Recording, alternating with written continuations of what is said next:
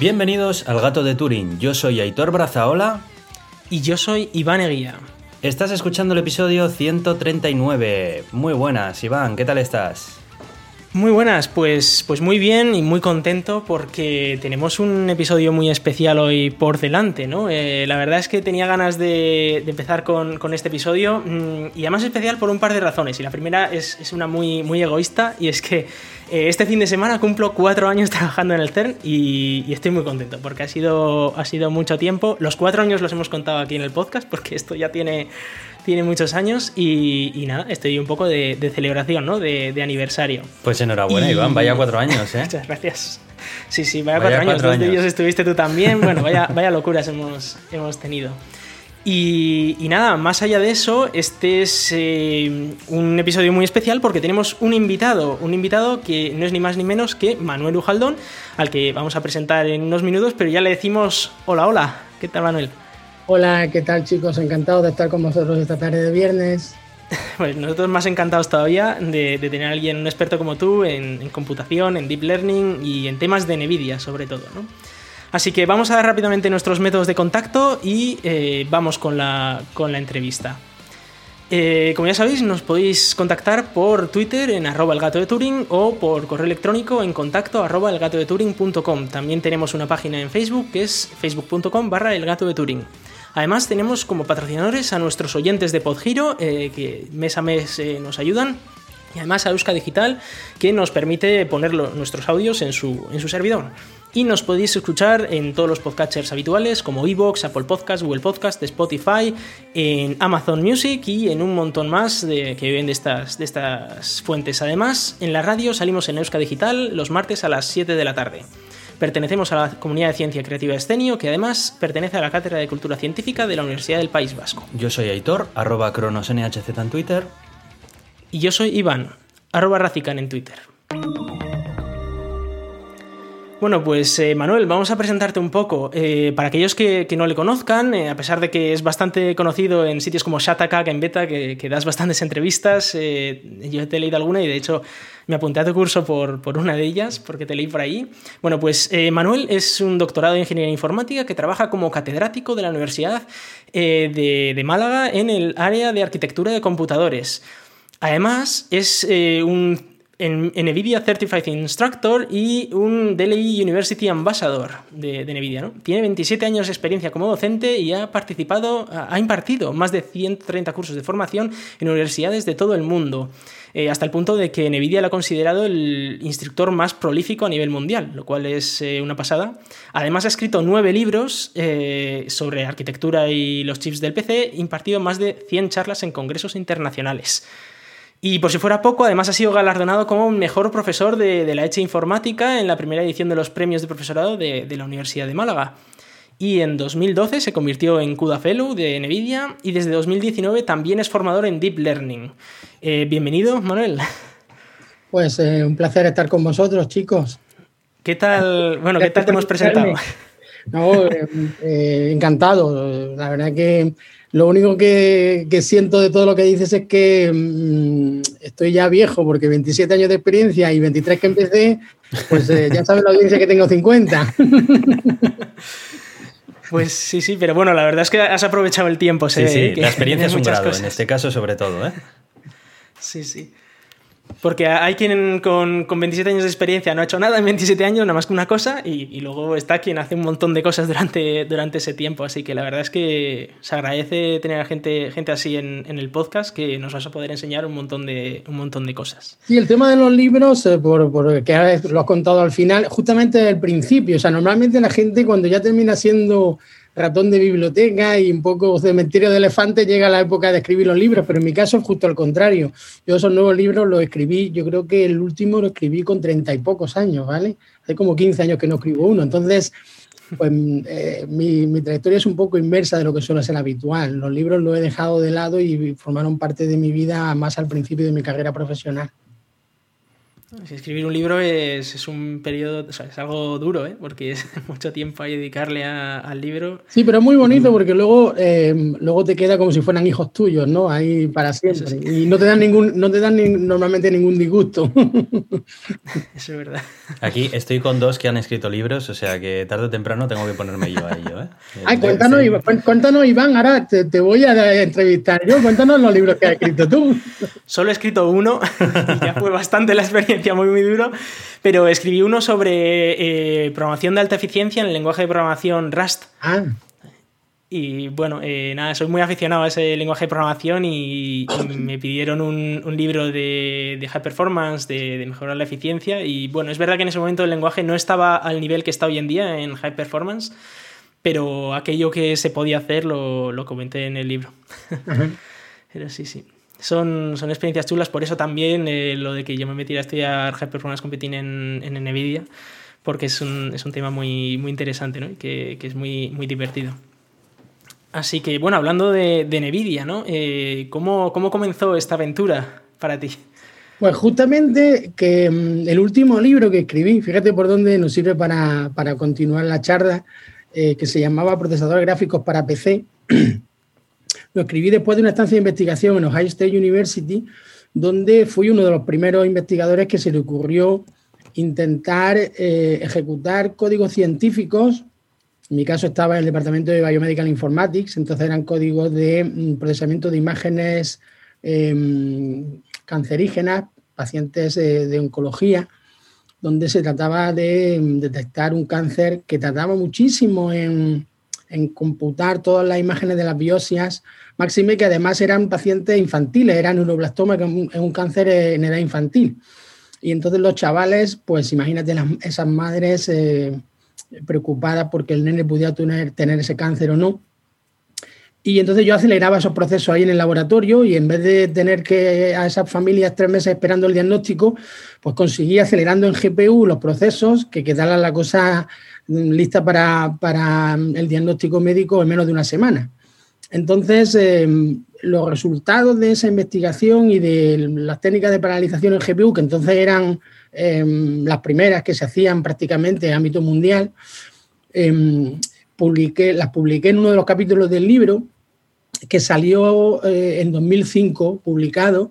Eh, CUDA, como sabéis, es de finales de 2006 eh, entonces, lo que sucedió básicamente fue que, la empresa se fijó en ese libro, porque era el primero que estaba publicado que mostraba esa metodología, eh, antes de que ellos lanzaran CUDA, con, unas técnicas que eran bastante rudimentarias. Era con C4 Graphics, que era un lenguaje de programación que entonces se utilizaba en el ámbito del C para paralizar el código con paralelismo de datos. Luego, lo, que luego sería el mejor precursor de CUDA, el hermano menor de CUDA, por así decirlo, en, el ámbito evolutivo de todo.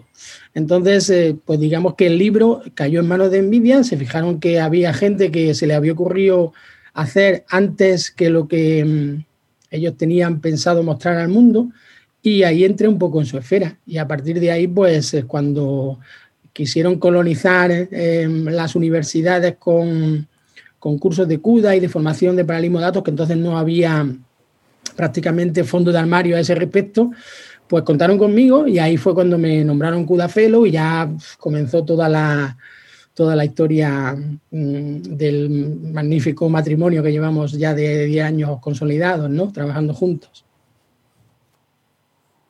Qué interesante, o sea que fuiste bastante pionero en ese sentido. Claro, por entonces yo supongo que en esa época la empresa estaba más enfocada al mundo del gaming, ¿no? Claro, o sea, aquello fue un golpe de suerte, ya te lo digo sin, ningún rubor.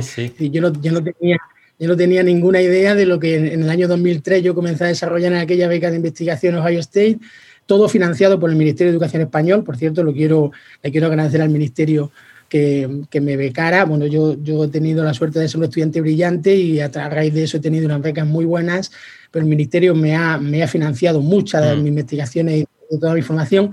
Y esto viene un poco al hilo de que eh, por eso en España necesitamos tanto eh, que tiren de la investigación eh, a través de buenos presupuestos y de buenas líneas de financiación por parte del Ministerio, porque yo soy un claro ejemplo de, de una inversión que, que creo que con, un poco que me dio el ministerio conseguí cierta relevancia, ¿no? Y, la verdad es que em, la apuesta por la investigación española eh, debiera de ser más fuerte porque los científicos españoles no, no desmerecemos a nadie, estamos muy bien considerados a nivel mundial, muy, muy bien considerados. Eh, a mí en Nvidia ahora, bueno, ahora y desde hace unos años, Mm, no para de bombardearme para que les mande ingenieros españoles que yo he formado, que han pasado por mis cursos y demás, porque, porque saben de la calidad de las mentes españolas. No somos tontos en absoluto, pero sí es verdad que si no tenemos suficiente inversión en I más D, más I, pues eh, sí que tenemos una losa encima, ¿vale? Así que, bueno, yo por un lado agradecer al Ministerio que confiara en mí hace casi ya 20 años y siempre me ha me ha dado muy buena feminización también en los proyectos. Y por otro lado, pues em, en fin, concienciar un poco a la audiencia española de que em, en la investigación y desarrollo eh, debe de tener más debe de contar con más financiación. Eso que dices es muy interesante porque creo que existe también un poco esa falsa creencia, ¿no? De que, bueno, pero claro, aquí en España quizás eh, no o, no se nos hace tanto caso o lo que sea y existen varios factores. Por un lado está el hecho de que el ministerio apoye y por otro lado que es cierto que yo también tengo constancia de que en el extranjero a, todo, a todos los trabajos relacionados con el STEM eh, de españoles que estamos bastante bien considerados en ese sentido. Y bueno, luego fuera aparte de que tú hablas mucho de la suerte, pero tú has hecho un esfuerzo también muy, muy grande. O sea, a ti tampoco te ha regalado nadie nada, por lo que, por lo que sabemos. Entonces, bueno. Está, está bien, o sea, al final hay que también aportarle el, esfuerzo y eso está ahí, hay que reconocerlo también. muchas gracias. Yo he sido siempre una persona muy trabajadora, pero otros, otros son igual o más trabajadores que yo y no han tenido quizá tanto golpe de fortuna. Yo reconozco que a mí se me, se me confluyen los dos factores, ¿no? Hmm. Sí, pero sin, uno, o sea, sin, sin, el trabajo, por mucha suerte que tengas, al final eso no, no, va a ningún lado. Es un gran corolario, correcto. Eso es. Tienes que trabajar y luego que el viento sople, de que sople a favor, claro. Sí, pero, pero con el viento a favor, si no trabajas, el avión se para bien pronto, ya te lo digo. Sí, sí. Eso es. Y sí, lo que comentas lo hemos comentado aquí alguna vez, ¿no? El tema de, la inversión en I D, eh, cómo, bueno, tanto a Aitor como a mí nos ha pasado, que hemos acabado en el extranjero, aunque Aitor está por suerte de, vuelta en España, ¿no? Pero eh, es algo que vemos muy habitualmente por aquí. Bueno, en el centro donde trabajo yo está esto plagado de españoles. Y, yo creo que, existe esa, esa, cosa que nos formamos muy bien en España y, he de decir que eh, comparando con, con, el nivel de formación europeo en tecnología, está muy bien, eh, es, la, formación es muy buena, pero luego no existen quizás tantas oportunidades para, quedarse, ¿no? Eh, o que existen mejores oportunidades fuera, digamos, ¿no? No sé si quizás ahí, como comentas, en, invirtiendo más en I D, eh, se podría la gente quedar en España, porque tendría oportunidades de, quedarse por ahí. Sí, bueno, estoy de acuerdo contigo, porque por, por poner un ejemplo local, en Málaga tenemos el Parque Tecnológico de Andalucía, que debiera ser una referencia eh, para eh, encontrar trabajo por parte de los ingenieros de nuestra universidad, de nuestra escuela de ingeniería. Y bueno, quizá yo tengo la referencia en Silicon Valley, que es con quien trabajo, que es la, la meca, ¿no? Pero sí es verdad que uno echa de menos que el salario medio del ingeniero que trabaja en el Parque Tecnológico de Andalucía o sea un poco más competitivo, que las empresas eh, traten un poco mejor a los ingenieros desde la base como hacen con los, los InterSims y otros productos de, que hay en Silicon Valley, que parecen darte la sensación de que son altruistas, de que las empresas lo único que hacen es perder dinero contigo, pero luego obviamente saben perfectamente cómo eso eh, es la mejor inversión. Entonces, eh, desde el punto de vista político, mm, sí echo de menos un poco más de confianza en nosotros y, bueno, desde el punto de vista de la empresa, pues que, mm, que ojalá eh, nos viera un poco mejor económicamente en comparación con, otros eh, parques tecnológicos o, centros o nichos de empresas que hay a escala mundial. Sí, al final la calidad es algo que, se paga, ¿no? Porque cantidad eh, podemos conseguir muy barata, pero si quieres realmente la gente buena, la gente que va a conseguir innovar para tu empresa, la gente que va a cambiar las cosas y te va, te va a hacer millonario, digamos, en tu empresa, ahí necesitas invertir mucho en ellos. Y Claro, y por parte personal, a todo el que me esté escuchando, que sea veinteañero, que esté ahora empezando a, romper, digamos, en, el área, en las áreas de ingeniería, eh, mm, yo eh, al español lo que, mm, lo que más le censuro es que le falta un pelín de confianza en sí mismo. O sea, el español no se lo cree. A eso me refería yo antes también cuando hablaba, que nos subestimamos en cierto modo, ¿no? Porque tendemos a pensar, bueno, pero al final yo soy de España, realmente ahí irán o los alemanes, ¿no? O los no sé qué, y siempre piensas que no. Claro.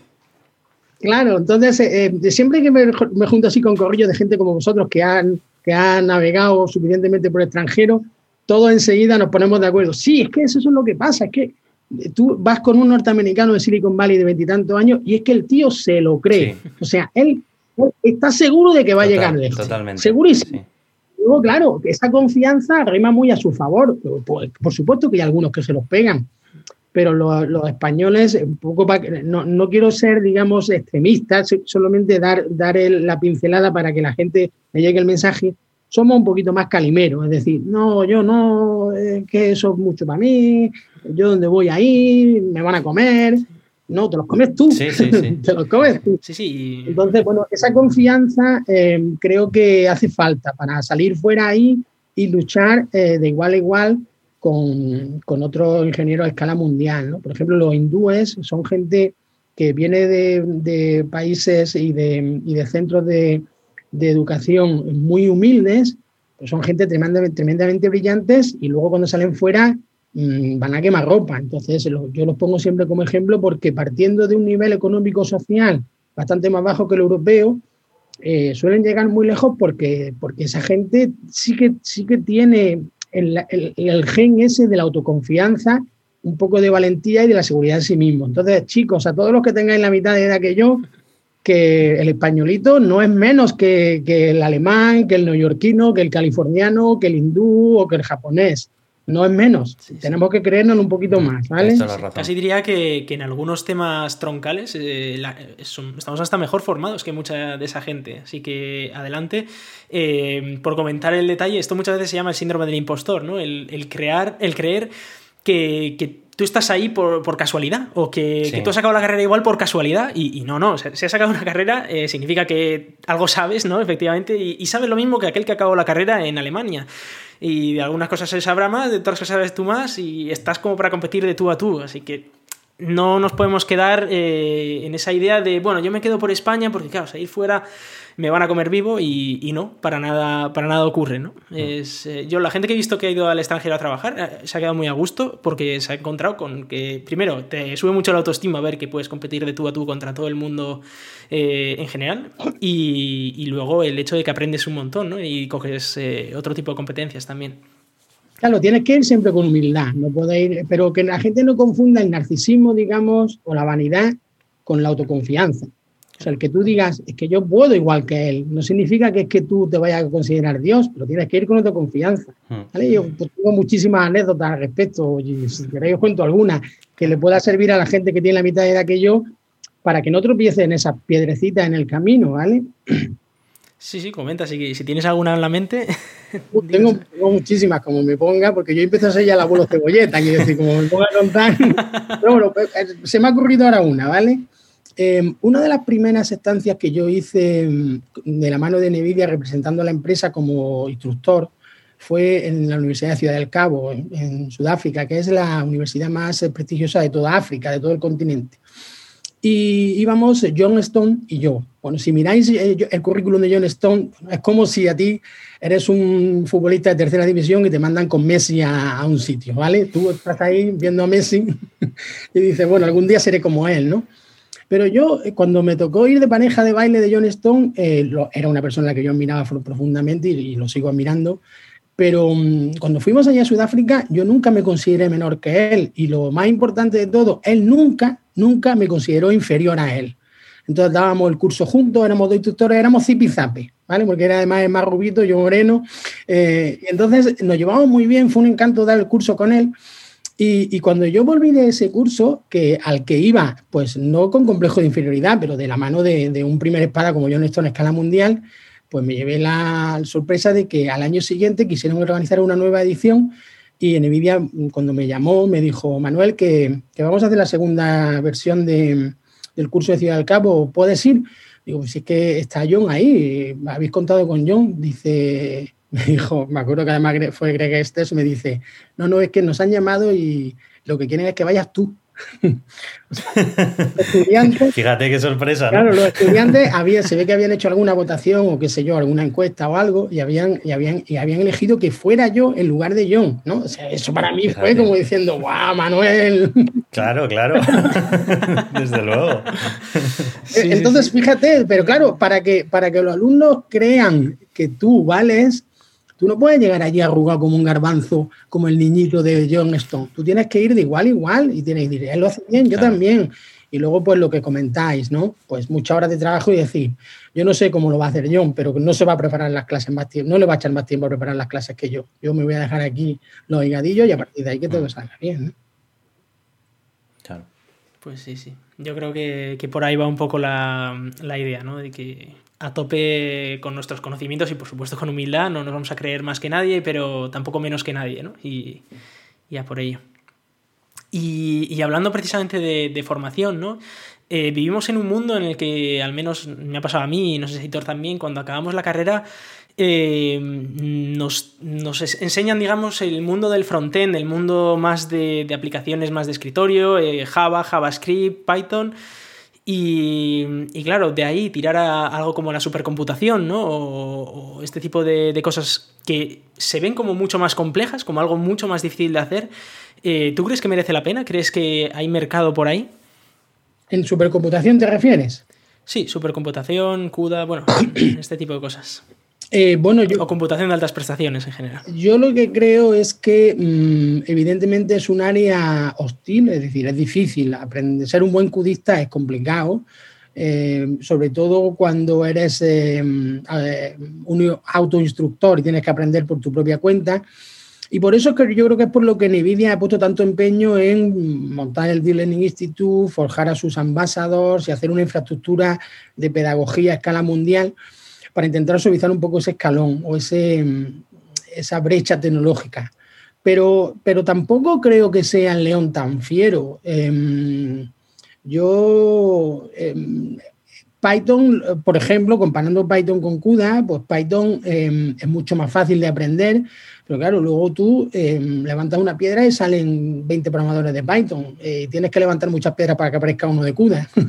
Entonces, mm. donde quiero llevar el tema es que si, tú te forjas en una tecnología en la que no tienes tanta competencia, pero sigue habiendo una fuerte demanda, la probabilidad de que se fijen en ti es más alta que si elige una que sea eh, predominante en el mercado. ¿no? Entonces, CUDA yo no, la veo como una tendencia mayoritaria, pero sí que nos ha sorprendido a todos que, pues eso, que hablamos de, de que tiene ya casi 15 años y sigue habiendo cada vez más descargas de CUDA, más demanda de CUDA, más librerías de CUDA y sigue teniendo mucha presencia en los congresos eh, punteros a escala planetaria.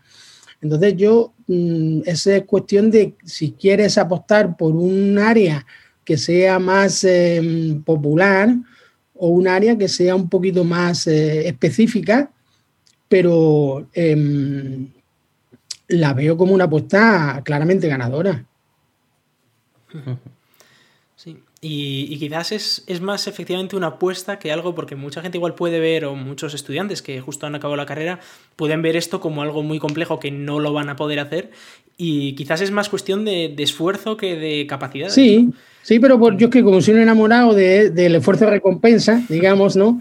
Pues claro, una tecnología en la que tienes que em, trabajar muy duro para ser un gurú, pues eh, digamos que esa es mi filosofía de vida. Por tanto, yo me siento muy cómodo ahí. Entonces, cuando, cuando me llega un, Python, un, Pythonero o un, chico de Python que me dice, no, es que todo eso en, Python ya lo tenemos eh, montado con una librería, llamando aquí, ya lo tiene hecho. Digo, ya, pero, pero no aceleras como aceleramos nosotros. Por tanto, yo, yo me paso dos días trabajando el código y tú lo haces en una hora, pero luego eh, donde yo lo llevo no lo llevas tú.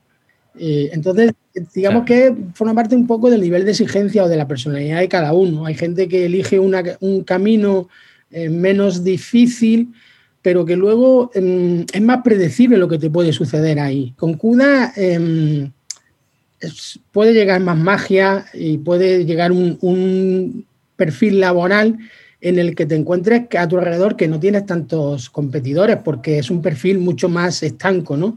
El otro es abrir mucho más el abanico pero creo que tienes menos probabilidades de que, de que te pueda tocar un premio gordo. Eh, yo creo que con CUDA la apuesta es más eh, arriesgada, pero tremendamente bonita, ¿vale?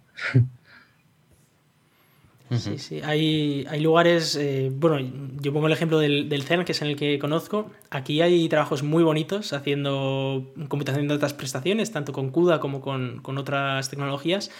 Y, y, bueno, es un mundo que quizás si no te metes por ahí no puedes alcanzar, digamos. Que, sí, bueno. yo creo que se tiende a pensar que es un mundo un poco oscuro, ¿no? Porque no, como no, no sueles tener gente cercana que esté metido dentro del mundo CUDA y luego además suena como muy sesudo, como muy difícil en ese sentido. Y yo creo que, que es eh, pues una tecnología que, que, bueno, pues por eso los estudiantes de final de curso de ingeniería informática pues no suelen tirar por allí.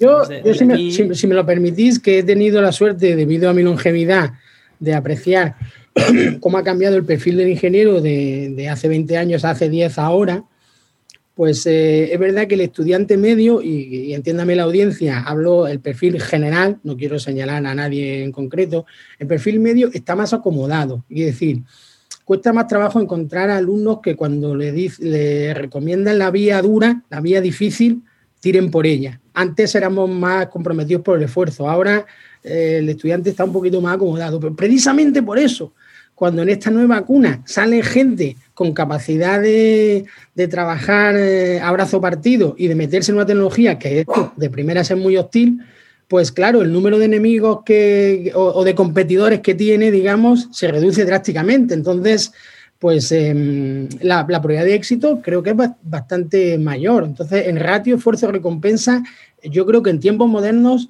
es mejor en estas tecnologías que son tan difíciles porque cada vez hay menos ingenieros dispuestos a meterse en ese berenjenal, ¿no? Sí, y precisamente quizás también por eso, y que estamos en una situación que estamos escuchando todos los días que hay una crisis económica y todo esto, ¿no? Eh, aquel que quiera trabajar y, ganar bien y tener unas buenas oportunidades, el esfuerzo es lo que le va a diferenciar completamente de, del resto, ¿no? Eh, ya sea en estas tecnologías o en otras, porque hay otros nichos también. Eh, pero el ser uno de los pocos que hace algo bien siempre, siempre te, te puede coger, te puedes sacar de, de, tu perfil laboral, del perfil general ¿no? que hemos comentado. ¿no? Que si todo el mundo hace lo claro. mismo, si tú resulta que haces algo distinto muy bien, y, y el hacerlo muy bien o muy mal depende del tiempo que le hayas dedicado, sobre todo. En tiempos modernos, claramente una tecnología difícil es un valor añadido. Eso yo lo tengo claro. Claro, luego, luego es, es de esos, hay unos cuantos los que pues eso, eh, llegan a una oferta del laboral muy buena y se encuentran que están solos en la carretera y tiran para adelante y llegan muy lejos y, y se alegran, ¿no? Porque yo he visto, he visto bastantes perfiles triunfar por ahí y es la línea que he recomendado, entonces pues me, me llena de satisfacción. ¿eh? Pues sí, pues sí. Vamos a meternos ahora un poquito ya con la, con la tecnología de, de NVIDIA, ¿no? Y, queríamos verlo un poco en general cómo está el, el panorama, el panorama del mundo, eh, tanto en Nvidia con respecto a otras empresas como dentro de la, de la propia Nvidia, ¿no? Y vamos a empezar por hablar de algo que hemos hablado aquí en el podcast muchas veces, porque hemos hablado de juegos, de videojuegos, hemos hablado de, de tarjetas gráficas de Nvidia, y hemos visto que existe ahora eh, esta tendencia a eh, remotizar los videojuegos, ¿no? Hemos, lo hemos visto con Google, que ha creado Stadia, con Microsoft, que, que ha creado también su, su, plataforma de videojuego online. No sé si Sony tiene algo parecido. Y Nvidia también ha creado su plataforma de, de GeForce Now en, en la nube, ¿no? Y queremos saber un poco cómo ves tú esta idea de que en vez de comprarnos nosotros las tarjetas gráficas y tenerlas en nuestro ordenador, eh, esta idea de decir, no, mira, pues contrato un servicio a una empresa y que hagan ellos la computación, ¿no? Que, que quizás lo pueden hacer mejor que nosotros en casa. ¿Qué, qué tal vez esta tendencia? Bueno, pues mira, eh, filosofiando un poquito con la diferencia que hay entre los españoles y, y los demás, los españoles siempre se ha dicho que somos gente muy de comprar, de propiedad ¿no? y poco de alquilar. El tema de la vivienda se ve claramente. Aunque ya no estamos contaminando en sentido positivo de Europa, donde, donde muchísima gente vive de alquiler y no compra una vivienda en su vida, el españolito siempre era ese individuo que lo primero que hacía era comprarse su vivienda y eso del alquiler, mamá te decía que era tirar el dinero, ¿verdad? Entonces, desde el punto de vista de las tarjetas gráficas, pues viene a pasar algo similar. Tenemos todavía ahí una parte hereditaria, por así decirlo, en la que nos cuesta trabajo eh, ver el alquiler como una apuesta. Pero yo eh, lo que he visto es justamente lo contrario. Es gente que tira el dinero eh, haciendo cola la noche de antes en la tienda para comprarse la última GeForce que sale desmadrada de precio y luego, mucho antes de amortizarla, ya está pensando en comprar la siguiente y es culillo de mal asiento. Pues todo ese perfil que, que eche cuentas a lo que vale alquilar la gama alta en la nube y seguramente se dará cuenta de que más que tirar el dinero puede ser una inversión más que rentable. Mm, más que para jugar, yo lo, mm, la he utilizado desde el punto de vista formativo porque Nvidia tiene, tiene cloud contratado tanto con Google como con Amazon Web Services y nosotros las horas de computación que nos dan a través del Deep Learning Institute en Amazon Web Services pues son tremendamente rentables porque hace menos de un año nos daban horas en una Tesla V100 por 3 dólares la hora y yo le decía a los niños, chicos, eh, a ver cuántas horas soy capaz de trabajarlo. Y nadie llegaba a más de 100 en un año. 100 horas por 3 euros son 300 euros. ¿Cuánto vale una V100? Si vale 10 mil dólares, por favor. Yo creo que caemos todos en la trampa, ¿no? De el ver mucho a tu, a tu alcance y pensar que vas a dar a todo, ¿no? Es la, es la técnica que utilizan tanto Netflix como Spotify, ¿no? Que te dicen, mira, por este poco dinero tienes acceso a todo un mundo de contenidos y tú dices, ¡buah, qué bueno! Me lo voy a ver todo solo por, por 10 euros, ¿no? Y luego la realidad es que no ves o escuchas ni el 1% de todo lo que tienes a tu disposición, ¿no? ¿Crees que, ¿Crees que siempre vas a abarcar mucho más de lo que realmente vas a hacer? Yo, la verdad que, mm, eh, que la que los oyentes echen, echen cuentas y, lo vean. Por ejemplo, en el GTC de hace dos semanas, en el, en el Congreso de Estrella de NVIDIA a escala mundial, estábamos impartiendo un curso de formación y nos dieron cuatro, en, un, en uno de los cursos nos dieron cuatro V100 para hacer un, una paralización multi-GPU en cuatro GPUs durante ocho horas.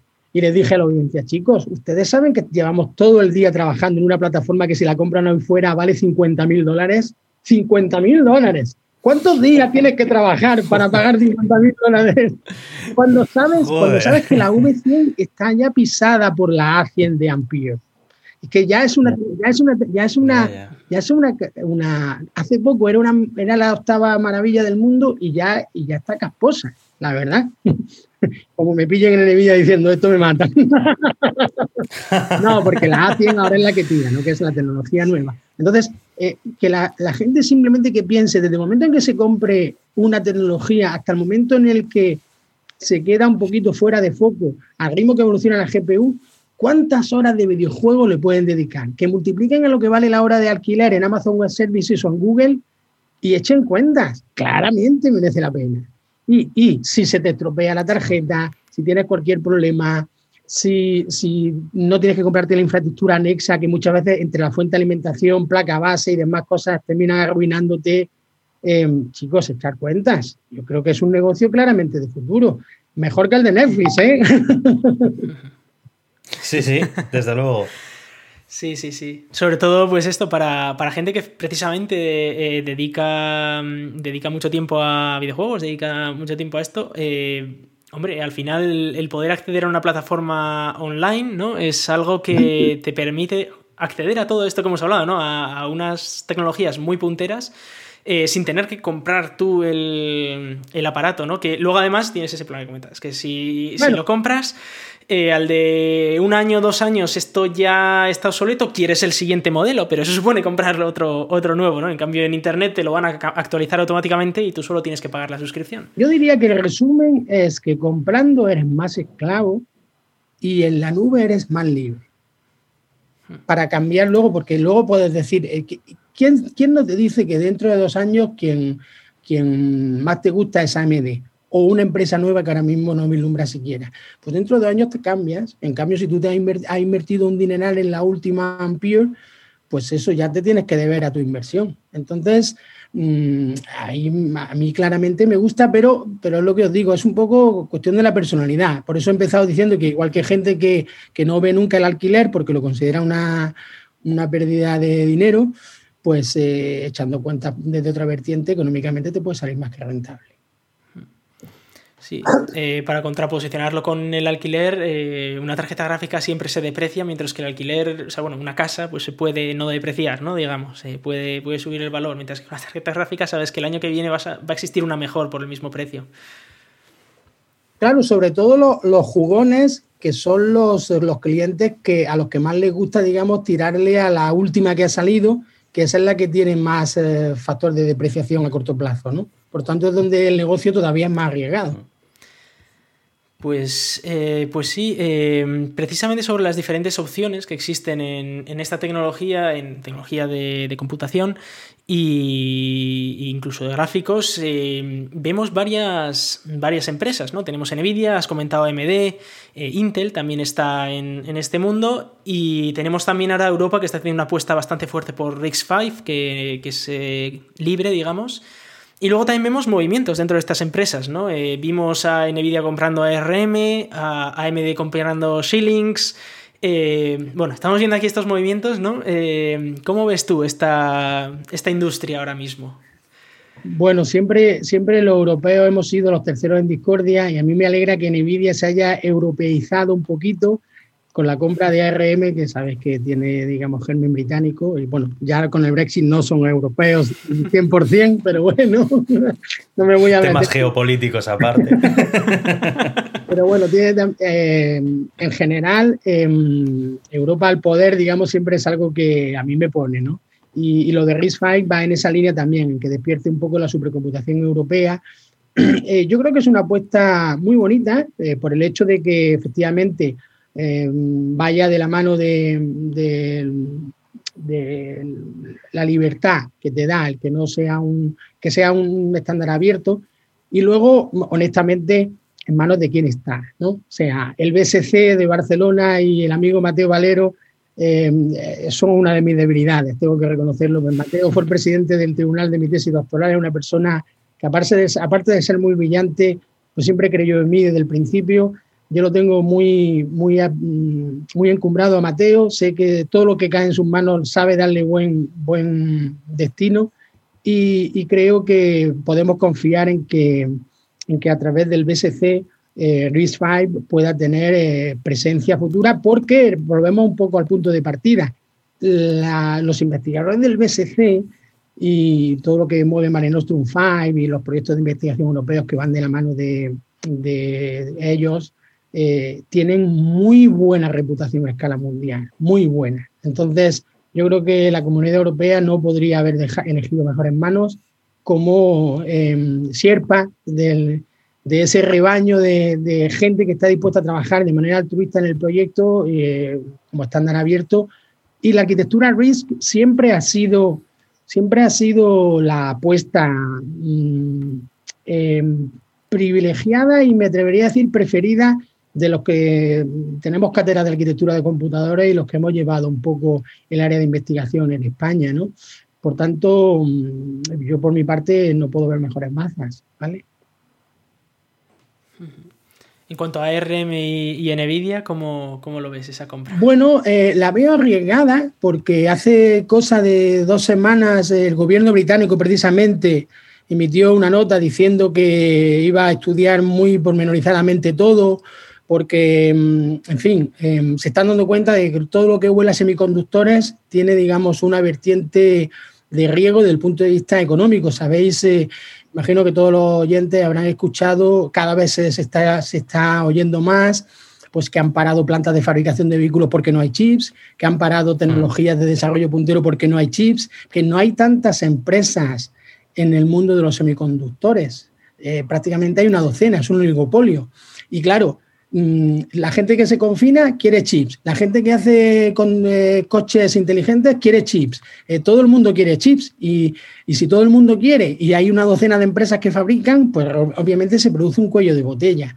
Eh, por tanto, mm, Nvidia ahí lo que ha visto es formar parte de ese pastel, es decir, intentar meterse cada vez más en la órbita de los semiconductores.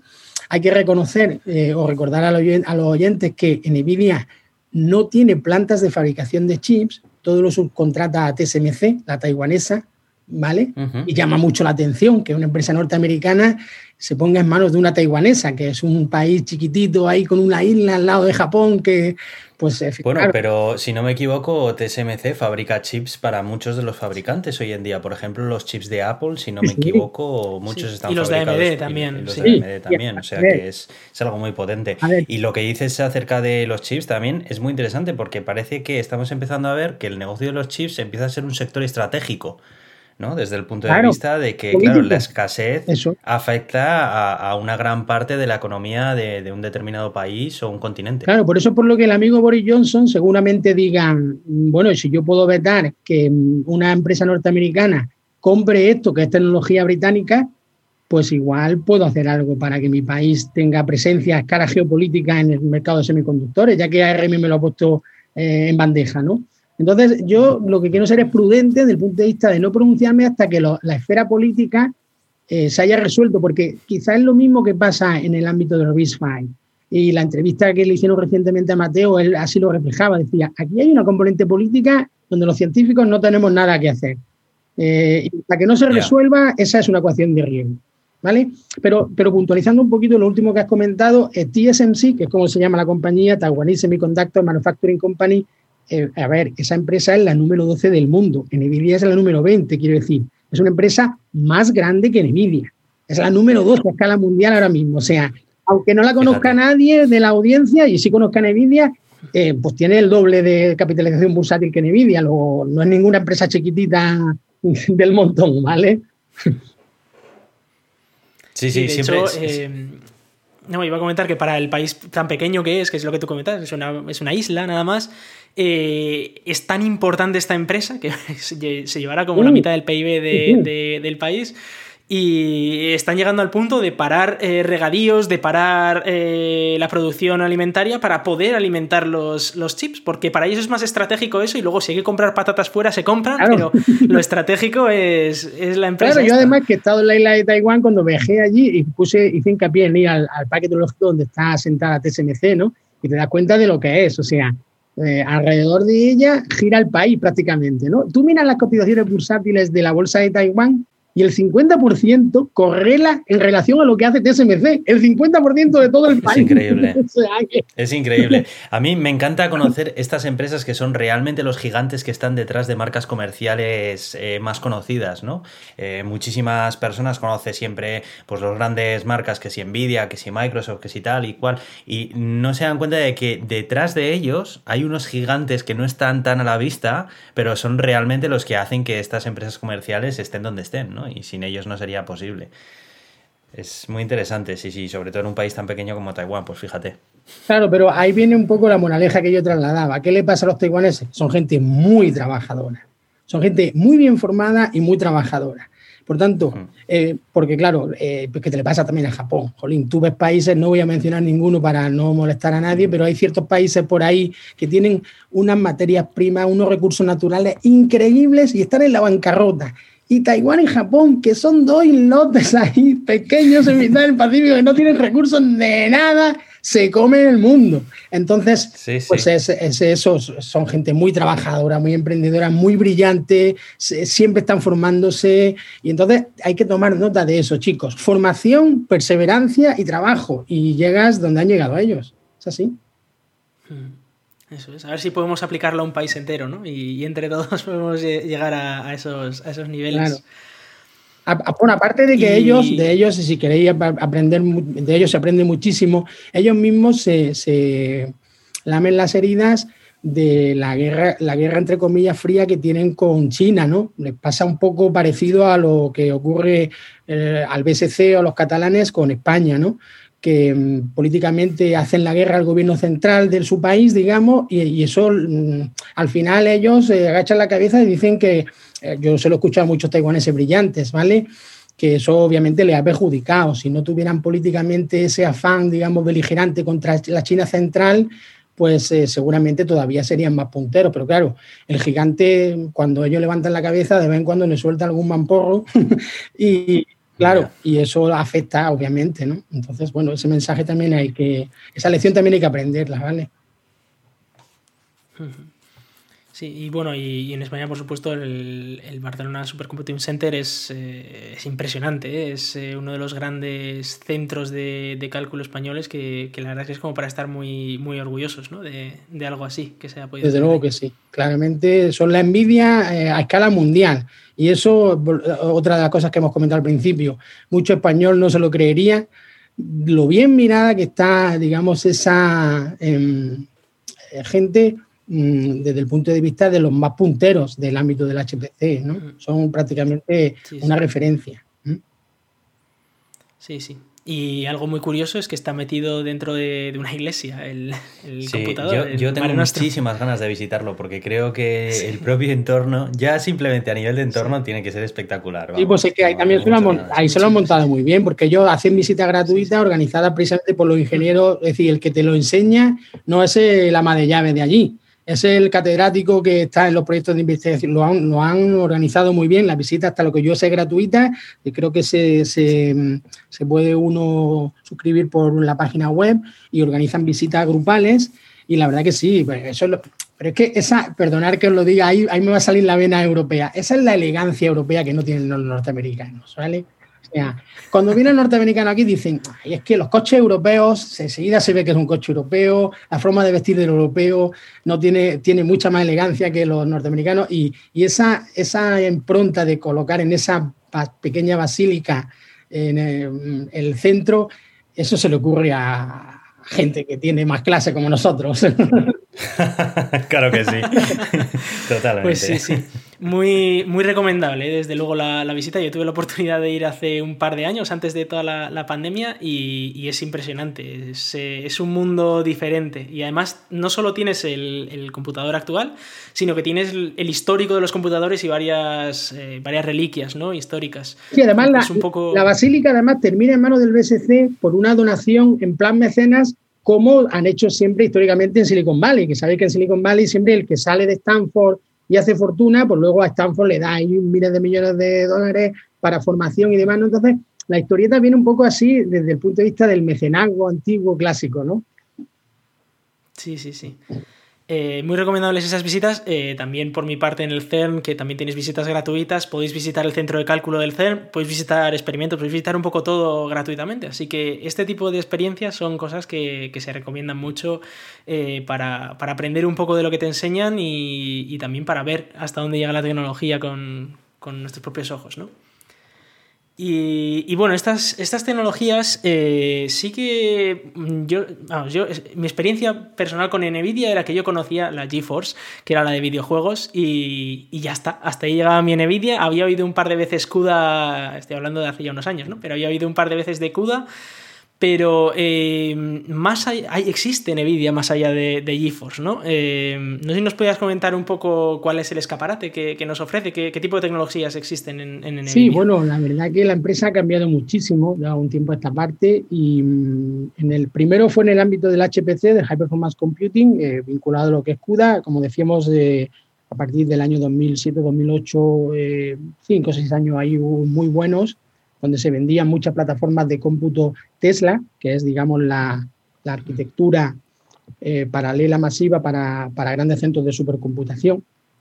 Y luego, a raíz de eso, pues eh, salió eh, la corriente de Deep Learning o de inteligencia artificial, y eh, ya aparecen, digamos, eh, también los, eh, los procesadores Tensor Cores y, digamos, la, a partir de la Volta, pues ya las arquitecturas del, el diagrama de bloques contemplan, contemplan unidades de procesamiento matricial en paralelo masivo paralelismo masivo para dar cabida a ese nuevo perfil de usuario vinculado a las redes neuronales, el deep learning y todo esto. ¿no?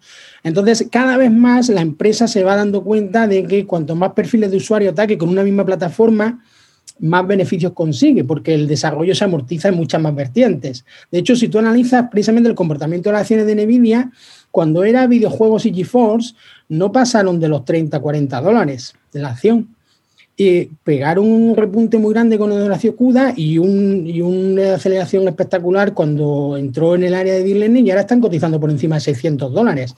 Y ha multiplicado por 20 la cotización cuando se ha metido en estos terrenos nuevos, que es lo que ellos llaman las tecnologías disruptivas, ¿no? todo aquello que tiene mucho potencial futuro y que cuesta trabajo vaticinar a dónde va a llegar, pero que es una clara apuesta. ¿no? Por tanto, em, el chip de GPU cada vez es más polivalente desde ese punto de vista y eso también va en paralelo con otra cosa que es la, la, corriente de diseño ya vinculado a mi área de trabajo de la arquitectura de computadores en lo que es el hardware específico, en la que si tú le pides a TSMC que te integre 40.000 millones de transistores en un chip, la única condición que te pone TSMC es que no pueden estar todos encendidos. Si tú enciendes 40.000 millones de transistores a la vez, el chip no tiene capacidad de disipación térmica para drenar la temperatura y se achicharra. Entonces, a donde quiero llevar el discurso es que la Ampere, que es la nueva plataforma, eh, si miráis respecto a Volta y Volta respecto a Pascal, eh, han pegado un tirón muy grande en el número de transistores, pero no pueden funcionar todos a la vez. Entonces, lo que hace la compañía básicamente es crear una especie de metachip o un superchip, mm, producto o superconjunto de muchos chips. Entonces, cuando estás jugando, te enciende las unidades, digamos, matriciales de renderización. Cuando estás eh, entrenando redes neuronales, te está encendiendo los tensor cores. Y cuando tienes HPC, em, te monta los CUDA cores. Pero al CUDista no le hacen falta la unidad de renderización y al que renderiza no le hacen la falta las unidades de tensor cores. Entonces, gracias a que el silicio esa arena en definitiva y la materia prima no cuesta mucho tenerla apagada dentro del chip, em, coordina una única plataforma y dispara muchos perfiles de usuarios cada vez más polivalentes. Qué interesante, o sea que al final eh, modulariza todo lo que es el chip realmente y, hace, digamos, procesadores específicos dentro del propio chip, ¿no? Para distintos tipos de uso. Claro, y lo que ocurre es que, bueno, claro, tú como no lo ves, no sabes lo que tiene encendido y lo que tiene apagado pero, pero respecto a lo que pagas, em, dependiendo del uso que le des, digamos, se te queda una zona iluminada y otra zona en lo que se llama el dark silicon, ¿no? El silicio apagado. Y de esa forma, eh, si tú eres, por ejemplo, imagínate tú, Aitor, eres de, de, gamer y Iván es eh, nuestro amigo de Deep Learning y yo soy el científico loco de HPC, pues comprando el mismo chip, podemos tener tres aplicaciones completamente ortogonales funcionando, las tres con rendimiento óptimo en la plataforma, porque tú tienes encendido un 40% del chip, que es el que a ti te va, Iván tiene su 40% del chip, que es el que a él le va, y yo tengo mi 40%. Y quizá la intersección de los tres mundos apenas son el 20% del área de integración del chip. Fíjate. Es curioso que nadie se porque... la vestidura, que nadie se la vestidura porque tiene el 60% del chip apagado, que eso es arena, ¿vale? no, pero es curioso porque siempre se suele pensar en la GPU, suelen decir siempre que es un procesador de propósito específico, ¿no? A diferencia de, eh, de, la CPU, que es más de propósito general, ¿no? Pero incluso estamos viendo que dentro de un chip considerado como de propósito específico, ya no es tan específico, porque no, no todo el chip en conjunto tiene un propósito específico, sino que hay, digamos, subpropósitos específicos dentro de él. Es muy, es muy interesante eso, porque desde el punto de vista del rendimiento y, la disipación, ¿no? Eh, de que, claro, no puedes tener todo eso encendido al mismo tiempo porque se fríe, básicamente. Existen unos límites físicos contra los que tienes que jugar y ahí está también la audacia y la habilidad de, en este caso, el que diseña el chip, ¿no? Eh, Nvidia, que después va, va al fabricante a pedirlo. No puede pedirle directamente que esto que funcione todo y que dé todo lo que pueda, porque porque la física está ahí. Y contra la física no se puede luchar así de fácil. digamos que Nvidia va a encargarle a TSMC y le dice, mira, hazme este chip y quiero que tenga 40.000 millones de transistores. Y entonces TSMC dice, bueno, pues esto va a tener una integración de 800 milímetros cuadrados, 850, por ahí van los temas, ¿no? Cosa que antes era como 250, es decir, antes el chip era la uña del, la uña del meñique y ahora el chip es la uña del pulgar para entendernos. Mm. Es el área de integración, no el encapsulado. El encapsulado es, más grande, ¿vale? Pero el área de integración sí es así. Entonces, cuando, cuando TSMC coge las especificaciones de NVIDIA, una de las primeras cosas que, que saca es la ecuación térmica, ¿no? El Thermal Design Power, que es qué solución le vas a poner al chip para drenar la temperatura, ¿no? Y con esa solución térmica, cuando la publican, tienen claro qué, qué porcentaje de transistores máximo se puede tener encendido y eh, si la audiencia supera el número. claro, ¿y hasta qué punto Nvidia le pide lo que tiene que hacer a TSMC? ¿Y es más bien un diseño en conjunto sí, con es una TSMC?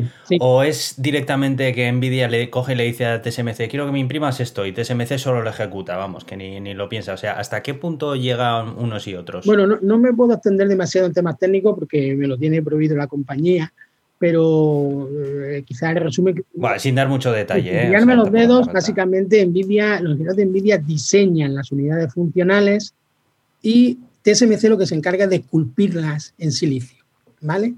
Entonces, eh, eh, digamos que el trabajo en Nvidia es mucho más imaginativo desde el punto de vista de creatividad, porque cómo, cómo confabules las unidades funcionales y cómo las eh, articules para, para, ejecutar el conjunto de instrucciones es donde está el cogollo del rendimiento.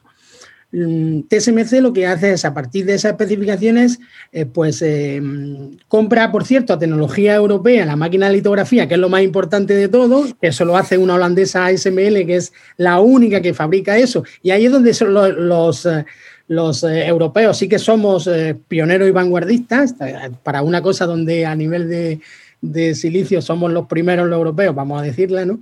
Entonces TSMC compra esas máquinas SML y con eso, que básicamente lo que hace es, mediante haces de luz eh, y las máscaras de fabricación, esculpir los, los hoyuelos, los surcos del silicio con la que se dibujan las pistas y las, eh, y las líneas de interconexión de los transistores. Pues eso, digamos, eso, ese, ese escultor que es TSMC, digamos que tiene menos capacidad de maniobra creativa. A nivel de esculpir en silicio, la cosa es más mecánica, mientras que la parte de diseño es más imaginativa. Entonces, eh, honestamente, mola más ser ingeniero de NVIDIA que de TSMC, porque de TSMC las ecuaciones las tiene bastante rígidas, mientras que en NVIDIA en la imaginación juega un papel importante en el diseño, ¿vale? Es que mm, a mí siempre me apasiona esta idea, ¿no? De que tenemos todos en, una tarjeta NVIDIA la, la, pedazo de tarjeta gráfica que hace lo que quieras, ¿no? La, tarjeta que, quieras. Lo que pasa es que en tu caso lo tienes limitado a cierta cosa, pero... Claro, bueno, y nos ha faltado contar la, la gama cuadro, la gama cuadro que es, digamos, los gráficos profesionales que sí que se dedican a gráficos, pero no del punto de vista de los videojuegos, ¿no? Que esa, la gama cuadro es una GeForce que también está en la órbita de, de los eh, gastos eh, ya por encima de 3.000 euros, ¿vale? No llegan quizá tanto a los precios de los Teslas de supercomputación, pero están ahí en una horquilla bastante cara. acerca precisamente de cuadro, eso es un tema que sí que me, gustaría saber un poco más porque siempre he tenido la misma duda. Eh, una tarjeta de la gama RTX o GTX de las de antes y una tarjeta, digamos, el equivalente pero en cuadro, hay una diferencia económica muy, muy, muy grande, pero aparentemente ¿Es el mismo hardware o la diferencia está en el driver que, emite Nvidia para, para, unos y otros? Igual no me puede responder ahí. Bueno, no lo sé. Siéntete libre. Te puedo decir que hay un poco, puedo decir que hay un poco de todo. No te puedo, desgraciadamente no te puedo decir mucho más. Te puedo decir que hay un poco de todo. Pero sí que te diría que a la cuadro respecto a la GeForce le pasa algo parecido al vino. ¿Qué le pasa al vino? Tú te compras un Vega Sicilia y te cuesta la botella 300 euros. Y después yo me compro un producto de 20 euros y yo, mira, este vino de 20 euros, que es un producto de gama alta, que ya está muy bien, o un matarromera, ¿no?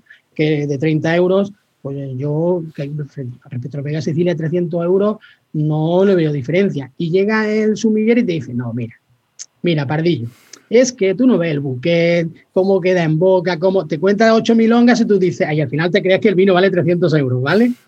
Pues la cosa va por ahí. Vale, vale, de acuerdo. Sí, sí, sí. Es que siempre ha habido, siempre ha habido ahí ese tema y siempre ha sido, yo creo que un punto de discusión, ¿no? Siempre estaba el que decía, ah, mira, yo he dejado de comprar cuadros para computar porque realmente al final, mira, me compro una RTX que es muchísimo más barata y yo no noto la diferencia, no sé qué. Pero bueno, te hemos captado el mensaje. Sí, pero, bueno, es que precisamente yo creo que esa es la idea, ¿no? Si, tú notas no notas la diferencia para tu trabajo, eh, cógete la más barata, evidentemente. Mira qué rápido cogido la moraleja, Iván. ¿Ves cómo a un entendedor las palabras bastan? Totalmente. Evidentemente, si alguien tiene que trabajar con esto y sí que para su trabajo nota la diferencia, pues tendrá que, pagar el Correcto. extra. Es, que a mí el sumiller, el, sumiller que se le pone esa cara tan bella cuando prueba el Vega Sicilia de 300 euros, digo, chico, gástate los 300 euros si tú estás en un nirvana ahora mismo, ¿vale? Sí, sí. Pero si a mí no me pasa, no tengo por qué gastármelos, ¿vale? Eso es.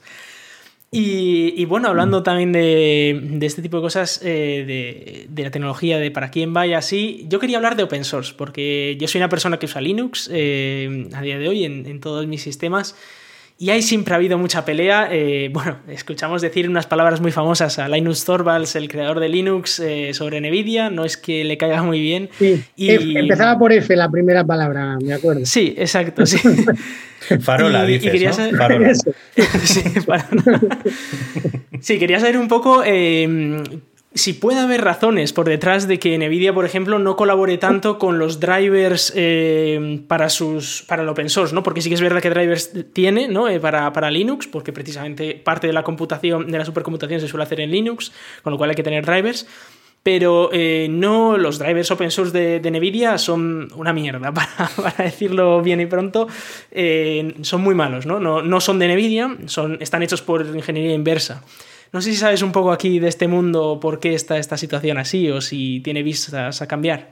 Bueno, yo creo que para ser Nvidia una compañía, nunca lo olvidemos, y el principal objetivo de la compañía es ganar dinero, eh, yo le veo muchos gestos altruistas, muchos. Y en el tema del open source he visto algunos. ¿no? yo, yo voy a hacer un, comentario, digamos, más del área en la que soy más experto, que es el HPC. Em, hay una variante mm, open source, digamos, de CUDA, que se llama OpenCL. ¿Vale? Y esa OpenCL es una cantera de programadores que han abogado por. O sea, digamos que clonaron el modelo de CUDA para hacer uno open source. Es decir, vamos a hacer un CUDA que sea universal, donde todos podemos tirar y tal. Eh, chicos, eh, en los años que estuvo OpenCL rivalizando con CUDA, quien más apoyó OpenCL fue Nvidia. Mucha gente no se lo cree, pero fue la culpable de que OpenCL no haya llegado a donde tenía que haber llegado fue Apple, porque Apple fue la, constructora de la, digamos, el, mentor de la idea. Y hubo un momento en el que políticamente no le interesaba tirar del carro y abandonó el proyecto. Entonces, claro, cuando el pollo se queda sin cabeza, pues ya sabemos lo que hace, va, a la deriva. Pero durante el tiempo que el pollo tuvo la cabeza, Nvidia apoyó OpenCL Mm, yo me atrevería a decir como uno de los top tres. Entonces, cuando le llegan reproches de que no apoya el mercado del open source y que es muy, muy clasista en ese sentido y muy protectora, jolines, chicos, a mí me han donado tarjetas gráficas en la universidad. ¿Cuántos laboratorios de la UMA están equipados con tarjetas que ha regalado la empresa como una, como una donación?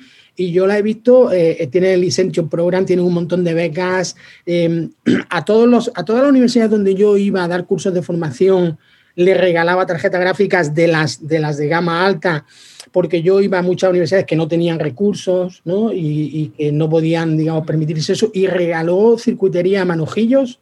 Y yo la he visto hacer muchísimos gestos en la línea de open source, tanto a nivel software con la alternativa OpenCL que propongo, como a nivel hardware, em, regalando em, a grupos de investigación y a universidades mucha circuitería.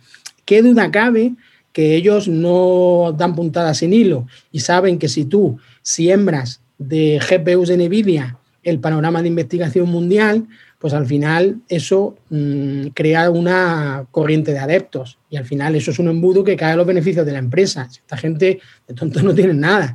Pero, pero sus movimientos son muchas veces altruistas y muy compatibles con lo que a ti tanto te gusta del open source, porque yo soy también ferviente de Linux, no tengo tampoco nada eh, en Microsoft que, realmente me atraiga, soy muy de la corriente del software libre y a nivel hardware eh, la he visto dar muchos pasos en ese camino, entonces bueno, si la gente la critica, yo obviamente hay una parte de vaso medio lleno, pero medio vacío, perdón, pero yo veo el vaso bastante más que medio lleno en ese sentido. Sí, sí. Bueno, también quería comentar sobre eso, que es verdad que Nvidia con sus drivers privativos, con sus drivers propios, no open source, eh, ha mejorado mucho la, situación en Linux. Y yo de hecho tengo un portátil con una tarjeta gráfica Nvidia que, que, funciona con Linux y con Wayland, que son estos sistemas nuevos y tal, y con los últimos kernels y tal, y funciona la tarjeta. O sea que bueno, ha mejorado mucho de decir que hace 10 años esto era impensable y hoy en día por lo menos se, puede, se puede usar sin mayores problemas y va, y va muy bien. Hmm. De hecho, creo que en la comunidad Linux ya no encuentras insultos a la compañía como sí que hubo en tiempos pretéritos, ¿vale? Luego, evidentemente, eh, algo tendrá el vino cuando lo bendicen, como dice Reza, ¿vale? Sí, sí, está En cualquier caso, yo, yo pongo aquí mi punto de que ojalá mejore un poquito esa situación. Todavía tiene, tiene, tiene sitio para, mejorar. Sí, yo creo que ahora mismo Nvidia tiene, tiene más prioridad por, seguir siendo competitivo en su producto en, ecosistemas más cerrados que en ecosistemas abiertos. Yo creo que, a ver, al final es una empresa y tiene que mirar por sus intereses, obviamente. Correcto. Y, es, y no la puedes criticar por eso. Sí, sí. Porque no son, un, no son un proyecto de investigación ni un grupo de investigación. Pero claro, precisamente por eso, por ejemplo, cuando damos los cursos de formación y hay algún problema en la nube, con la, no te preocupes, llama a ese, eh, pon un correo a ese, a ese email de NVIDIA de ayuda y verás cómo en 20, minutos tienen la respuesta porque trabajan 24/7. Eh, eso, si, si ese, esa infraestructura fuera de mi grupo de investigación, pues chicos. Te contesta cuando puede, el que está atendiendo ahí. Claro, puede ser hoy, puede ser mañana o la semana que viene. Claro, o sea, todo esto es muy bonito, pero en la práctica también, pues, pues claro, al final, bueno, pues se tira del carro de una manera o de otra. Sí, sí. Quizás eh, cuando esto cambie sea cuando saquemos algo nuevo del horno, ¿no? Aitor, tú traías aquí. Sí, sí, y yo te quería preguntar acerca de estas presentaciones tan famosas que hace Jensen Juan cada vez que presenta una nueva gama de tarjetas gráficas, que siempre tiene la tendencia de sacarlas del horno de la cocina de su casa. no sé qué opinas. Bueno, esa es, la, creatividad de la gente de marketing de Nvidia que son, ahí son envidiables. ¿Habéis visto el último GTC? Mm, en, en la última charla, yo invito a la audiencia, si no lo habéis visto, en la última charla del último GTC, tanto, tanto se han burlado en el sentido positivo, ¿vale? De, que con el confinamiento las charlas plenarias estas que daba en los pabellones de deportes las ha dado en la cocina de su casa, que el minuto final de la charla del último GTC es se desmonta toda la cocina de la casa de Jensen y desaparece él. ¿Lo habéis visto o no? No, todavía no lo he visto, no. Pues no lo perdáis, no lo perdáis porque todo viene de la mano de la, de la, del supercomputador DGX, la, digamos la, referencia en el ámbito de la supercomputación, el supercomputador más potente del planeta que copa la, la lista del ranking del top 500 y demás, que, claro, eso tiene redes de interconexión de Mellanox, tarjetas duales, eh, tiene un montón de infraestructura muy atractiva de ver, ¿no? Pero no deja de ser un ladrillo que ocupa cerca de 200 kilos y que realmente pues, eso no lo puede mover nadie. Entonces se le ocurrieron desde el punto de vista de marketing en las presentaciones de Nvidia pues hacer una especie de desmonte visual de todas las piezas, se desmonta como si fuera un, robot que se va desarmando y se deshilachando hasta que se desintegra, se desintegra entero.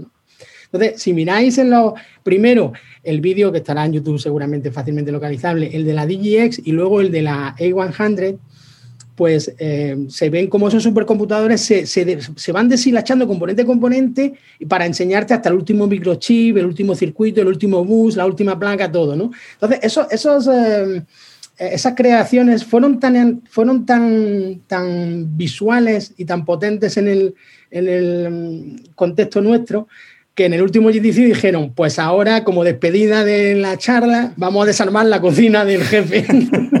y desmontan todos los muebles, el lavaplato, el horno, la mampara, todo lo desmontan como si fueran piezas de un ordenador. Está buenísimo. A mí me encanta cuando eh, estas compañías eh, hacen algo más que simplemente presentarte los productos así en frío, sino eh, yo creo que es una manera de conectar con la, con la afición, porque al fin y al cabo todas estas empresas también generan una afición, porque todos los que nos gusta la tecnología, pues seguimos todas sus presentaciones y todo, ¿no? Y ya es algo más que simplemente, pues números, no, no son solamente números, ¿no? Es... y, lo, y lo de sacarlo del horno es una metáfora muy que ellos llevan en la sala es decir, si llega una mala noticia, vamos a ponerla a nuestro favor. Entonces, fíjate una cosa tan sencilla como decir, ¿qué pasa? ¿Que nos han confinado? ¿Maldita noticia? No, vamos a hacer una, una presentación más visual. ¿Cómo puede ser más impactante? ¿Quién se imagina que el CEO de Nvidia va a dar una conferencia desde la cocina de su casa con, con, los guantes en el fuego como si estuviera cocinando? Eso, eso es una buena, eso es una buena idea de marketing. Sí, lo y luego, pues claro, la cocina ya se ha hecho tan famosa que dijeron, pues venga, vamos a jugar con el, con el emblema o el icono de la cocina de Jensen, ¿no? Y, una cosa que al principio era mm, tremendamente hiriente para ellos, porque claro, GTC congregaba 12.000 personas en Silicon Valley, era la feria de, de, referencia para ellos, tuvieron que hacerla confinados, chicos, ahí los tenéis. Llegaron el otro día los números por correo, porque a mí me dieron la gracia por participar como ponente y de los cursos y demás, me parece que leí 186.000 asistentes al GTC. esa, es, esa es la filosofía de esta gente que triunfa, que le, dan un mamporro y dicen, no, aquí esto duele, pero vamos a intentar ponerlo a nuestro favor. Y de 12.000 personas que congregaban en Silicon Valley, ahora tienen una reunión de 180 y tantas mil ingenieros a, escala planetaria. Jolín, chicos, hay que quitarse eso. sí, sí, sí. Totalmente. Sí, sí. yo, participo en un curso de 200 personas también, que, bueno, solo para un curso, que se animen 200 personas es, impresionante. Claro, esa es la lección que uno saca cuando trabaja con ellos. Es decir, esta gente, incluso de las malas noticias, sabe hacer una ventaja. ¿no? Entonces, en lugar de deprimirse, no, qué malo el COVID, que no ha tumbado el GTC, no, no, no, aquí tenemos que buscar algo bueno. Y mira cómo han sabido sacarlo, eh, sacar el, el lado positivo, ¿vale? Mm. Pues muy bien. Eh, ya para cerrar, eh, yo quería comentar precisamente, hablar de, estos cursos de formación, ¿no? Porque es posible que a alguno de estos oyentes le haya gustado todo esto de NVIDIA, el tema de la computación. Y yo quería hablar del curso en el que te conocí, precisamente, que, este es, este curso que se hace con NVIDIA y con la Universidad de Málaga en conjunto. Y, bueno, que es eh, sobre NVIDIA, es dentro del NVIDIA Deep Learning Institute sobre, eh, sobre la supercomputación en NVIDIA y Deep Learning. No sé si quieres presentarlo tú mismo, eh, hablar un poco sobre él. Bueno, pues yo como instructor, digamos, de referencia a escala nacional, tenía muchos compromisos de formación en, ese, en esa doble vía.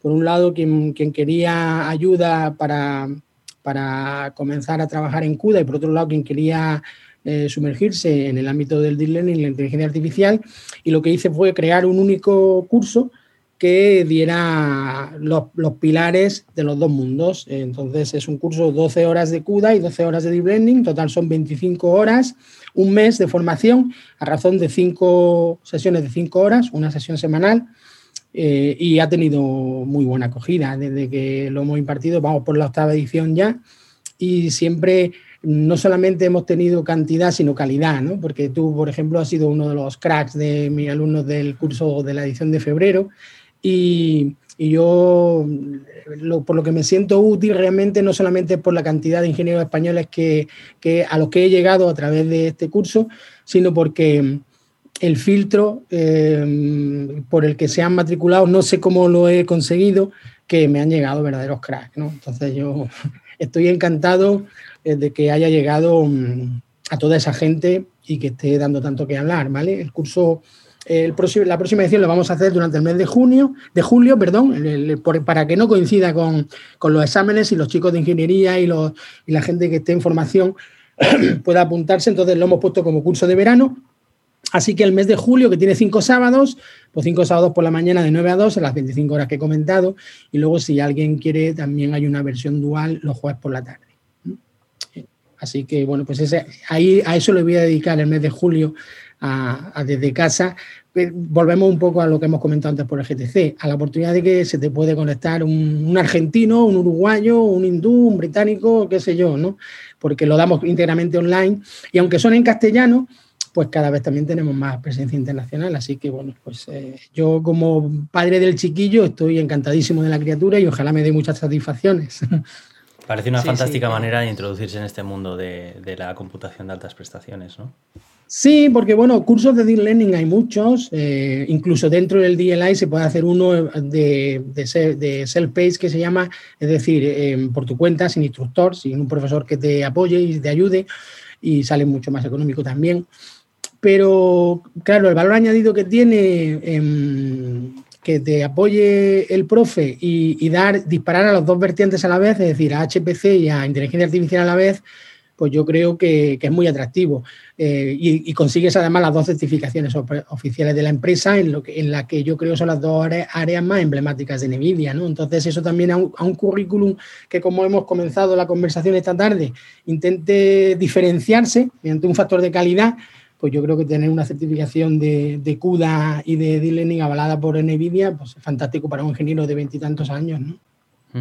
Desde luego. Y, bueno, yo como estudiante he de decir que eh, se nota mucho la diferencia en un curso en el que vas a tu ritmo que algo con un profesor como tú, que además es una persona que eh, eres capaz de conectar con los alumnos. Al menos eh, a mí me ha pasado que, que, bueno, que siempre cuentas alguna anécdota, además cuentas bien las cosas, digamos. Y la ventaja que tiene tener un profesor es que puedes preguntar cosas y se te, responden, ¿no? Y, además de las dos certificaciones de, de, NVIDIA, también te dan un diploma en la, en la propia UMA. Hay un examen al final para tener un sí, bueno, desde a ver, ahí también hemos tenido un golpe de fortuna, pienso, eh, porque en la política del D-Learning Institute es que los cursos van, digamos, tú lo has vivido como alumno, van alternando unos minutos de clase con unos minutos de prácticas en la nube, ¿no? Entonces tú vas haciendo 20 minutitos, escuchamos al coñazo de Manuel y 20 minutos hacemos un ejercicio en la nube nosotros. 20 minutos escuchamos el rollo de Manuel y 20 minutos un ejercicio en la nube. Entonces, claro, si fueran las 5 horas escuchándome a mí, ya tendría que atarle a la silla para aguantarme online 5 horas consecutivas. Pero ese formato lo crearon ellos antes de que llegara la pandemia. Por eso digo que ha sido, ha sido una bendición porque ellos construyeron el curso sin saber que iba a llegar la pandemia, con esa filosofía de alternar o entrelazar eh, pequeñas charlas teóricas del instructor con ejercicios que ponen en, valor lo que te está contando. Y claro, y eso es lo que hace que, bueno, no sé, Iván puede hablar ahí desde el punto de vista del estudiante, pero quizá lo que haga que las cinco horas no se hagan insufribles, como sí sucede si tú estás cinco horas online escuchando a un tío que lo único que hace es hablarte, ¿no? Está claro. Mm. Sí, sí. Y, hacer prácticas con, en la propia nube de NVIDIA, ¿no? Eh, con tarjetas gráficas punteras, es algo muy chulo. Eh, decir, que empezamos con la T4, luego con la V100, ahora están dando ya la, la 100, es lo que comentamos. Cada, cada edición del curso te da la tarjeta, una tarjeta nueva, ¿no? Con lo cual tú ahí te, te, frotas las manos y nada, y como eso va de regalo y entra en la matrícula del curso, pues sabes que va a tener además los contenedores los actualizan mensualmente de todos los drivers, de todas las librerías, todo una vez al mes lo van poniendo al día. Y claro, tú simplemente me pones la forma roja y yo piso con Garbo, ¿no? Entonces es muy divertido, porque todo toda la ingratitud que tiene instalarte los contenedores, la librería, el sistema operativo, los drivers, comprar la tarjeta, todo eso que es lo que al final hmm. termina dándole mucha pereza a la gente y por lo que no termina metiéndose en harina, pues tú, tú, lo has vivido como estudiante. Aquí chicos, esta es la password, aquí tenéis la instancia, boom, y en cinco minutos tienes todo montado y te pones a trabajar, ¿no? Y es que es lo que todo el mundo quiere hacer, ¿no? Claro, claro, que al final lo que queremos es cacharrear con, la, máquina, ¿no? Y bueno, solo me queda eh, recordar un poco el, precio, porque eh, yo he tenido que hacer para, para, temas del trabajo certificaciones en tecnologías específicas que valen pues casi 10 veces más que, que esto. Y por 350 euros, dos certificaciones y, luego un diploma más las, eh, los cinco días, ¿no? Con todas estas horas de, prácticas y, de, curso como tal, me parece muy, muy buen precio. Eh, no sé, yo la verdad es que lo recomiendo a, aquellos que se lo ha recomendado a algún compañero. Lo que pasa es que hay mucha gente que no, que no tiene tiempo para, para dedicarle a ello, pero bueno. Si alguien tiene un mes libre este julio o en ediciones futuras, la verdad es que es eh, muy recomendable. Vamos a comentar la, página web que es nvidiadli.uma.es que es, eh, si hacéis ahí, tendréis toda la información sobre, sobre el curso, sobre Manuel también y sobre ediciones anteriores, incluso las propias encuestas que, nos hicieron a nosotros, a los alumnos, eh, para saber qué es lo que opinamos del tema. O sea que, bueno, Está bastante bien, decir. En el tema del precio, yo quería aclarar que también eh, agradecer a la empresa precisamente el hecho de que podría haberle puesto un precio muchísimo más elevado y hubiera tenido también tirón. Pues ha puesto un precio, em, digamos, muy, muy asequible para todo el mundo, más en los tiempos que corren, donde se están pasando muchas penurias económicas.